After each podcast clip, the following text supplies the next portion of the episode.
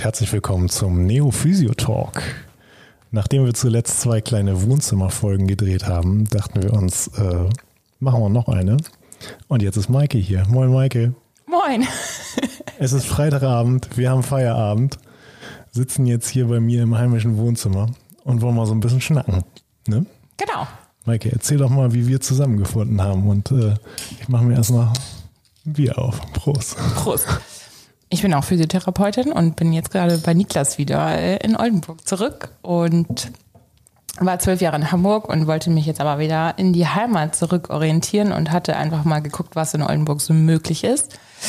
Und ähm, mehrere Bekannte von mir sind in Niklas Behandlung. Ja, wir haben sowieso festgestellt, dass wir relativ, relativ viele Leute äh, gemeinsam kennen, dass wir viele gemeinsame Kontakte haben. Ne? Die Welt ist klein. Genau, und dann hatte ich irgendwie relativ schnell ähm, drei Bewerbungsgespräche innerhalb von einer Woche und Speed hatte Dating. Speed Dating Beruf- Berufliches. und hatte ähm, bei Niklas einfach mal auf gut Glück eine Bewerbung reingeschmissen. Ja, du hattest auch angerufen, ne? Ich hatte auch mehrfach angerufen. Ja. Christian, glaube ich, telefoniert Ich glaube sogar. mit Nils. Aber Bei Nils habe ich die Bewerbung abgegeben. äh, ja, auf jeden Fall hat mir jemand gesagt, du, da hat jemand angerufen, hat sich beworben aus Hamburg. Hab Ich gesagt, ja, okay. Aber wir suchen nicht. Der habe ich auch gesagt. Ja, okay. Ja, genau. Und ich dachte, okay, reinschmeißen schadet ja nicht. Und dann äh, ging es ja tatsächlich relativ schnell und dann kam irgendwie eine SMS und meinte, ja, hi, hier ist Niklas, wollen wir uns Freitag um 14.30 Uhr zusammensitzen? ja, können wir gerne machen. Ja, Maike hatte eine echt coole Bewerbung. Die war äh, alles andere als Standard. Liegt vielleicht auch daran, dass ihre Schwester Grafikerin ist. Genau. Und äh, war sehr cool geschrieben. Eher leger und äh, stand alles drin, was ich gut finde, glaube ich. Kurz und knackig. ja. War gut. Und dann dachte ich mir, ich muss dich kennenlernen. Dann haben wir uns getroffen. Und äh, hat irgendwie ganz gut gepasst, ne? Sehr gut. Ja, bin auch sehr froh. Ich auch. Ja, Maike, bei, dein, äh, bei deinem beruflichen Speeddating, ne? Da hast du, äh, warst du ja in mehreren Praxen und hast dir mehrere Praxen angeguckt als potenziellen Arbeitgeber. Erzähl doch mal, äh, wie hast du die, wie hast du die Praxen so wahrgenommen? Was waren für dich Pros und Kontras in den einzelnen Praxen? Also ich bin ein absoluter Bauchmensch und ich muss in eine Praxis reinkommen und mich wohlfühlen. Das ist super wichtig für mich. Und ähm, da waren welche dabei, wo ich dachte, okay, das wird's nicht, aber das ist ja auch gut, wenn man weiß, dass es das nicht ist, damit die Entscheidung am Ende nicht so schwierig wird. Auch andere, die wirklich gut strukturiert sind und innovativ waren, aber nicht meinen Schwerpunkt so hatten, wie ich das gerne wollte. Genau, und dann wusste ich ja, dass bei Niklas viele Sportler sind und auch viele Bekannte von mir immer nur Positives erzählt hatten. Ja, und die schöne Einrichtung noch on top ist. Und ein immer nur auf die Einrichtung reduziert, das finde ich ganz furchtbar. und ein cooles, junges, dynamisches Team, was mir Jawohl. tatsächlich auch wichtig ist. Ähm, genau. Und dann äh, war die Entscheidung relativ schnell da, weil ich auch keinen Zeitdruck hat, keinen Zeitdruck hatte. Und ähm, das ist, glaube ich, immer das Beste tatsächlich dabei. Ja, wir haben gerade noch drüber geschnackt. Eine gute Teamchemie ist auf jeden Fall ziemlich wichtig für eine positive Arbeitsmoral, ne? Ja, allerdings. Ich glaube, die haben wir. Super gut. Mir macht auch jeden Tag Spaß, in die Praxis zu kommen, muss ich sagen. Ja, es macht sehr viel Spaß, in die Praxis zu kommen und wir ähm, machen jetzt ja mittlerweile auch Sport zusammen. Und ich werde motiviert. Das ist super. Ja. Ja, Maike, äh, du hast erzählt, du warst zwölf Jahre lang in Hamburg, hast aber vorher dein Examen hier in Oldenburg gemacht, ne? Genau, äh, die jetzige Fresenius-Schule war damals die Schule in Oldenburg und da habe ich meine Ausbildung gemacht. Und dann hatte ich mich aber nach dem Examen entschieden, einfach einmal meinen Horizont zu erweitern und äh, bin dann nach Hamburg gegangen und wollte jetzt aber zurück in die Heimat. Ist ja auch ganz schön hier, ne? Super schön. Kurze Wege mit dem Rad zur Arbeit. Ja. Top. In Hamburg hattest du drei verschiedene Praxen, in denen du gearbeitet hast. Magst du da mal so ein bisschen, ein bisschen was erzählen? Wie waren so die Unterschiede zwischen den Praxen? Ja, genau. Ich bin damals äh, nach Hamburg gegangen und hatte mh, gute Möglichkeit einzusteigen in einer Praxis, die allerdings auch keine Anmeldekraft hatte. Wir waren ein kleines Team, wo ich ähm, auch einen guten Freund kennengelernt habe, der Niklas auch äh, was sagt. Wieder eine Verknüpfung auf jeden Fall. Und Grüße gehen raus. die Praxen waren alle sehr unterschiedlich. Äh, Blankenese und Othmarschen sind eher Stadtteile, die eher ältere Patienten haben. Dann war ich am Roten Baum, wo wir gegenüber vom Club an der Alster, das ist ein Hockeyverein, ähm, mhm. gearbeitet ja. habe. Genau, dadurch hatten wir da dann auch mehr Sportler und das hat mir einfach viel, viel mehr Spaß gemacht. Also die Patienten sind meistens tatsächlich motivierter und denen kann man sagen, das und das habt ihr zu tun und die machen das und dann kann man super gut zusammenarbeiten und das ist jetzt ja auch der Fall. Ja, die bringen auf jeden Fall eine Menge Ressourcen mit ein. Ne? Genau. Und du sagtest, die eine Praxis äh, hatte eine Anmeldekraft. Ist das für dich wichtig bei einer Praxis, in der du arbeitest, dass es da eine Anmeldekraft gibt? Generell ähm, erstmal nicht. Es kommt darauf an, wie das strukturiert wird, finde ich. Jetzt zum Beispiel machen wir ja auch eigentlich alles selber was ich gut finde, weil dann habe ich den Überblick über meine Patienten und weiß mhm. genau, wann welche Termine vergeben werden müssen. Und mhm. einige müssen ja dreimal die Woche und andere reichen, wenn die zweimal die Woche kommen. Oder alle zwei Wochen. Gibt alles. Gibt alles, genau. Und man das Zeitmanagement einfach etwas anderes strukturiert. Also es ist nicht zwingend erforderlich. Man muss es einfach gut organisieren. Ja. Fände ich auch. Also gut, ab einer gewissen, ab einer gewissen äh, Teamgröße wird es vielleicht unumgänglich, ne? Aber so in unserem Bereich ist das, glaube ich, noch alles irgendwie machbar. Ja, und es kommt auch immer darauf an, was für Zusatzleistungen im ja. Sinne von Fangopackung, hm. heiße Rolle, ja, Strom ja. oder irgendwas zusätzlich ja, also gemacht sobald viel passiv läuft und genau. die Patienten quasi fertig sind, nachdem der Therapeut mit ihnen fertig ist, dann wird es, glaube ich, einfach ein bisschen schwierig, das, das alleine ohne Hilfe zu machen. Ne? Das denke ich auch. Da ist da so eine Unterstützung schon ganz gut. Und wenn es dann auch eng getaktet ist, dann ist das einfache und super gute Hilfe. Mhm. Bei uns läuft es aber, also bei Niklas läuft es aber einfach sehr gut so, ohne. Mhm. Ja, das kriegen wir irgendwie hin. Du und sag mal, in Hamburg, diese drei Praxen, zwei davon hatten eine ganz normale Kassenzulassung und deine, deine letzte Arbeitsstelle war dann privat. Hast du dich dann auf der Jobsuche in Oldenburg auch gezielt nach Privatpraxen umgesehen oder ist das jetzt reiner Zufall, dass du bei zwei Privatpraxen nacheinander arbeitest? Ich habe geguckt, was in Oldenburg möglich ist und war überrascht, wie viele Privatpraxen es gibt. Das hätte ich gar nicht für diese kleine, schöne Oldenburger Stadt erwartet. Ich finde es einfach wichtig, dass man eine gute Zeiteinteilung hat, um eine vernünftige Anamnese zu machen und eine vernünftige Befundung und auch immer wieder einen Rehbefund zu machen. Und das ist in einem 20-Minuten-Takt meiner Meinung nach nicht nachhaltig möglich. Mhm. Ja, Deswegen. Wo, wobei es vielleicht auch eine Frage des Praxismanagements ist. Ne? Also da haben wir gerade auch nochmal drüber geschnackt. Ne? Also das sollte äh, beim letzten Mal und das soll auch heute auf keinen Fall äh, so rüberkommen, als würden wir uns mit unserer Arbeitsweise über irgendwas erheben wollen oder so. Also ich denke, mit einem ähm, ja, mit einer gescheiten Idee dahinter ist das sicherlich auch mit einer, mit einer Kassenzulassung möglich, nachhaltig, gründlich und äh, solide zu arbeiten. Ne? Also da wollen wir jetzt ja auch niemandem irgendwas absprechen, aber häufig wird das eben nicht so richtig geil umgesetzt. Ne?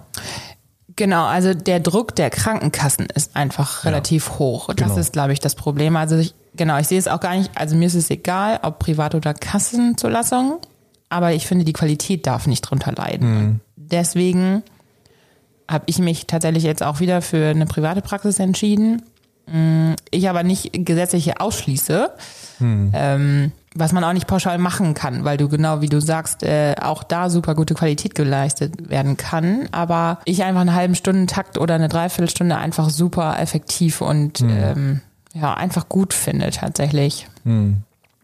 Ja, ich muss auch sagen, äh, ich hatte in der Anfangszeit bei den ersten Überlegungen, ähm, die in die Richtung gehen äh, oder in die Richtung gingen, ja, das wird eine Privatpraxis, wir wollen keine Kassenzulassung haben, hatte ich so ein bisschen schlechtes Gewissen, weil mir soziale Gerechtigkeit eigentlich, eigentlich relativ wichtig ist. Aber ich glaube, wir haben es dann, haben es dann über den Preis ein bisschen gemanagt, äh, so dass wir trotzdem für alle zugänglich sind, dass trotzdem jeder zu uns kommen kann. Auf die breite Masse gesehen ist es aber sicherlich so, dass es erstrebenswert wäre für alle daran zu arbeiten, dass das System mit den gesetzlichen Krankenkassen eben so läuft, dass es allen Physiotherapeuten gut möglich ist, gründlich zu arbeiten, ohne dabei eben immer diesen riesigen wirtschaftlichen Druck im Nacken zu haben. Ne?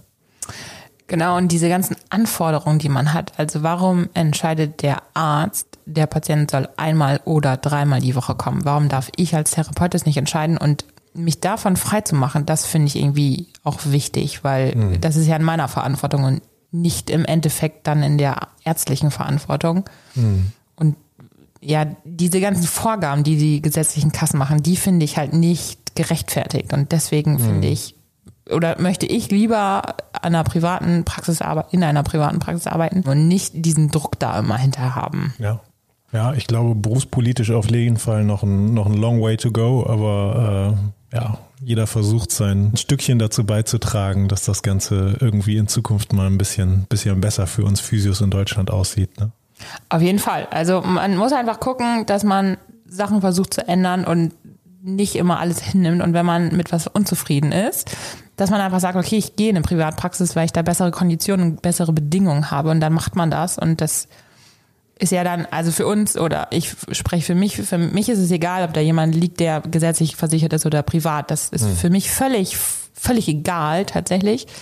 Genau, aber ich trotzdem einfach was ändern will und nicht dem System so hinterher rennen möchte. Hm. Maike, du meintest bei der, bei der Jobsuche in Oldenburg, äh, dass das so ziemlich viel Bauchentscheidung ist bei dir, ne?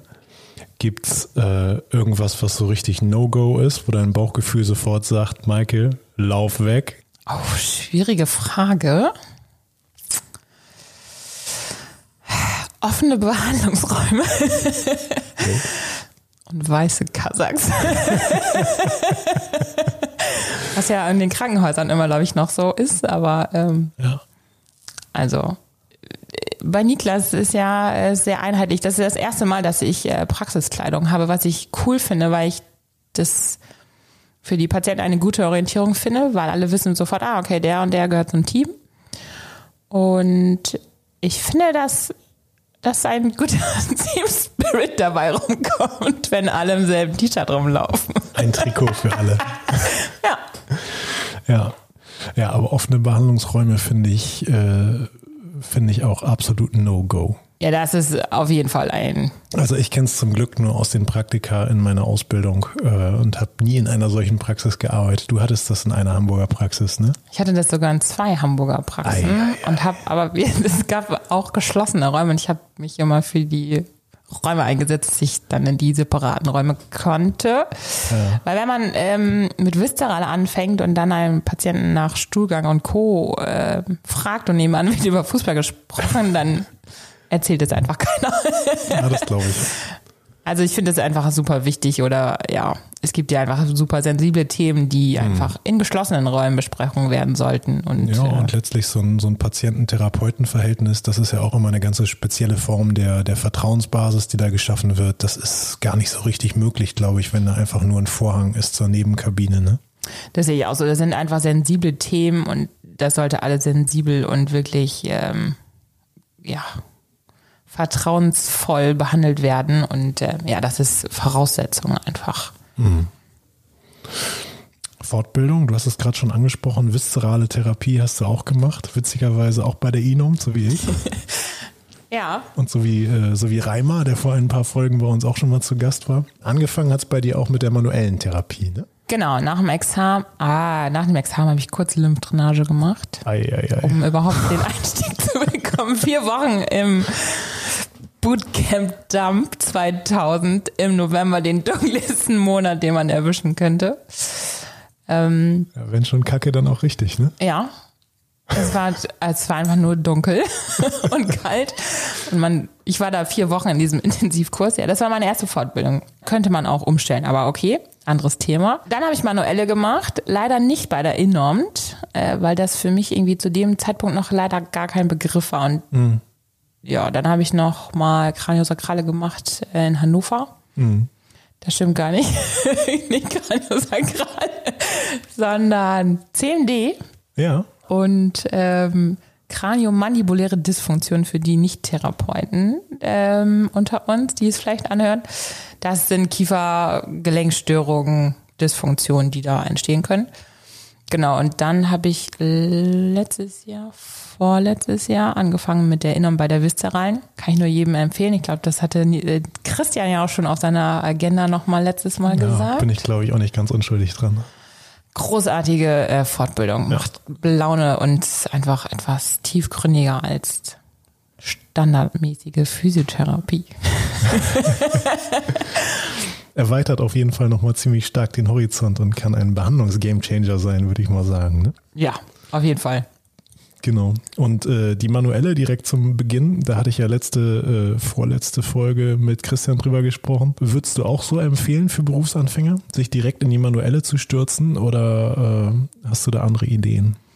Ich glaube, wenn man chirurgisch, orthopädisch viel arbeitet, ist es auf jeden Fall sinnvoll, das zu machen. Ja. Und das in der Ausbildung ja schon relativ hohe Stundenzahl hat. Also es war damals bei mir zumindest so. Mhm. Aber ähm, ja, also ich fand es schon gut. Im Nachhinein hätte ich es gerne bei der Innom gemacht. Ähm, kurze Werbung für die Innom. Aber ähm, Mach eine Strichliste. Rechnung geht raus. Ja, genau. ähm, ja, auf jeden Fall. Ah, ja, es ist je nachdem, in welche Richtung man sich orientieren möchte. Das ist halt immer ja. der Punkt. Also ich habe zum Beispiel neurologisch nichts auf dem Kasten. Wenig. Tja. Dann da würde man natürlich Bobat oder Volta oder sowas machen. Kann aber ich jetzt da auch mit nichts klemmen. ja. Aber ja, auf jeden Fall. Also Manuel ist gut. Ja. Kann ich nicht, nicht widersprechen. Und die Neophysio-Akademie gab es ja noch nicht. Genau. Sonst wäre das natürlich auch eine geile Adresse gewesen. Ja, ne? auf jeden Fall. Aber man kann ja auch intern immer noch mal kurze Fortbildungen machen. Ja, machen wir jetzt Montag. Wird auch gut. Genau, da machen wir noch mal kurz einen Refresher von der manuellen, von innen.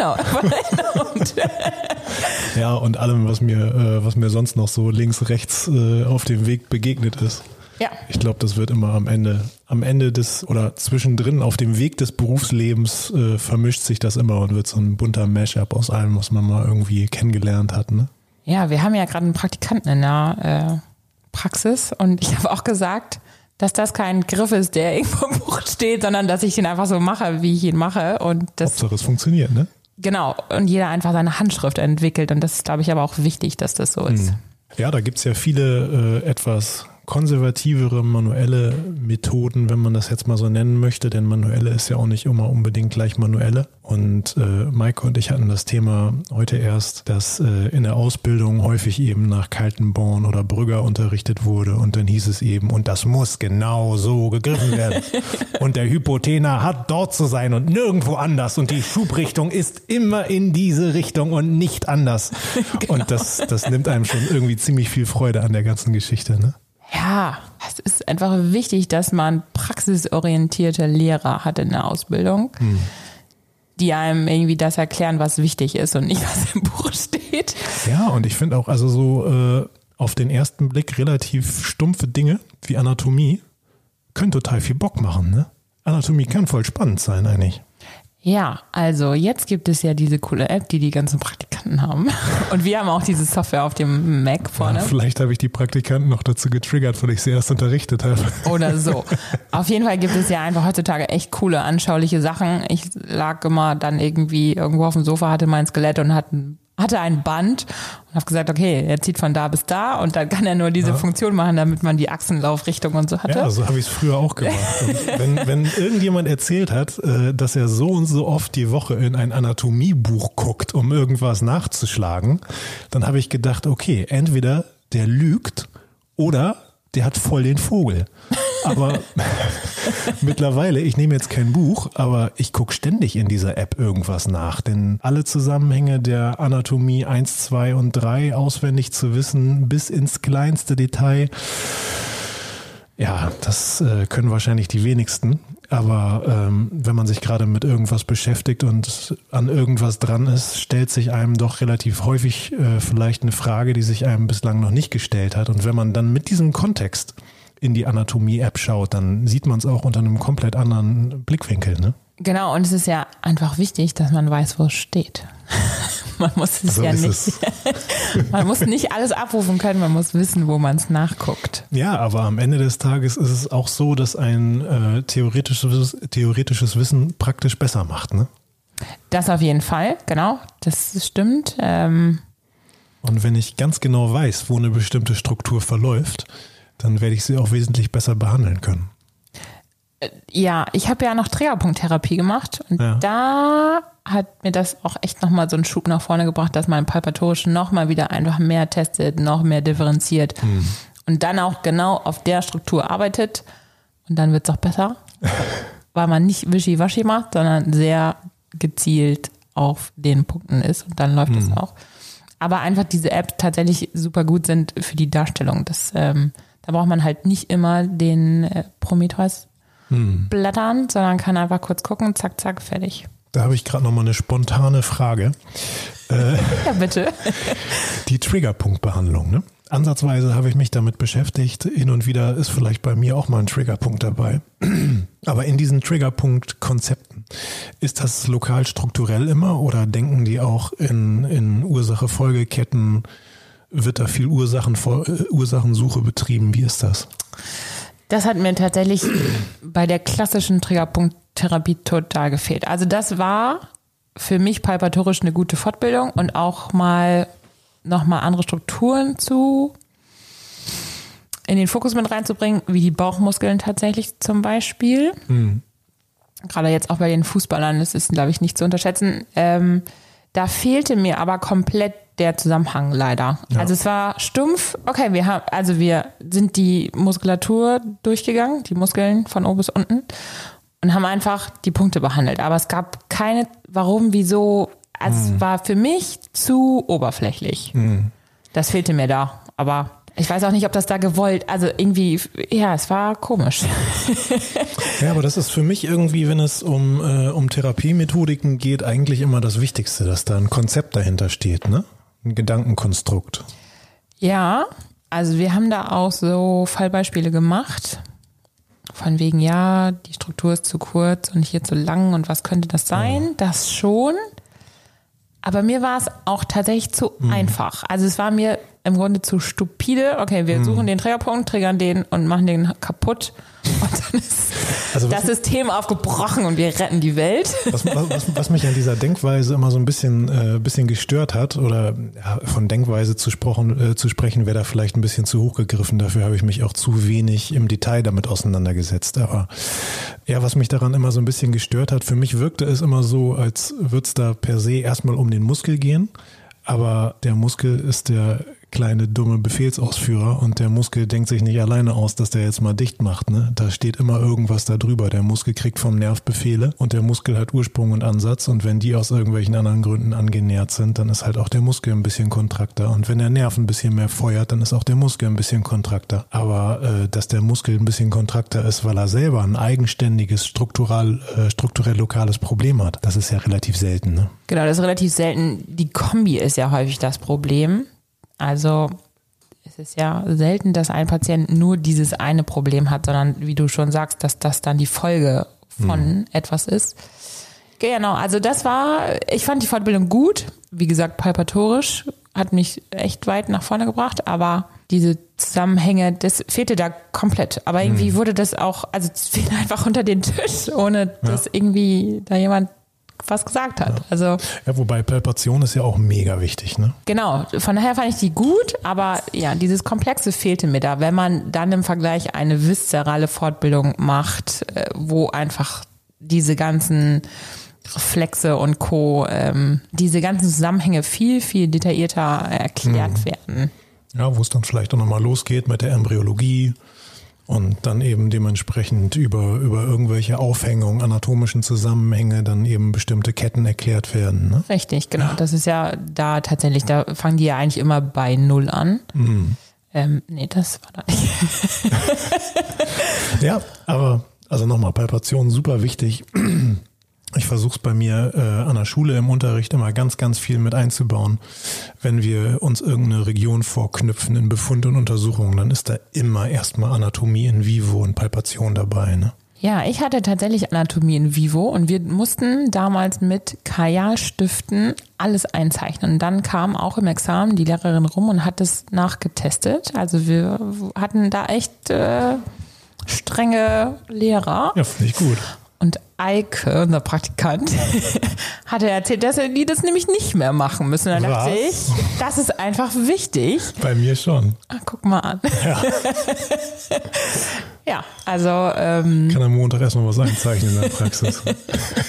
Das lasse ich nicht so stehen, Eike. liebe Grüße an den Praktikanten. Ja, Ja, Maike. Schön, dass wir darüber gesprochen haben. auf jeden Fall. Sehr nett hier zu sein. Hat mich sehr gefreut. Wir haben heute leider keine Hörerfrage der Woche, aber scheut nicht.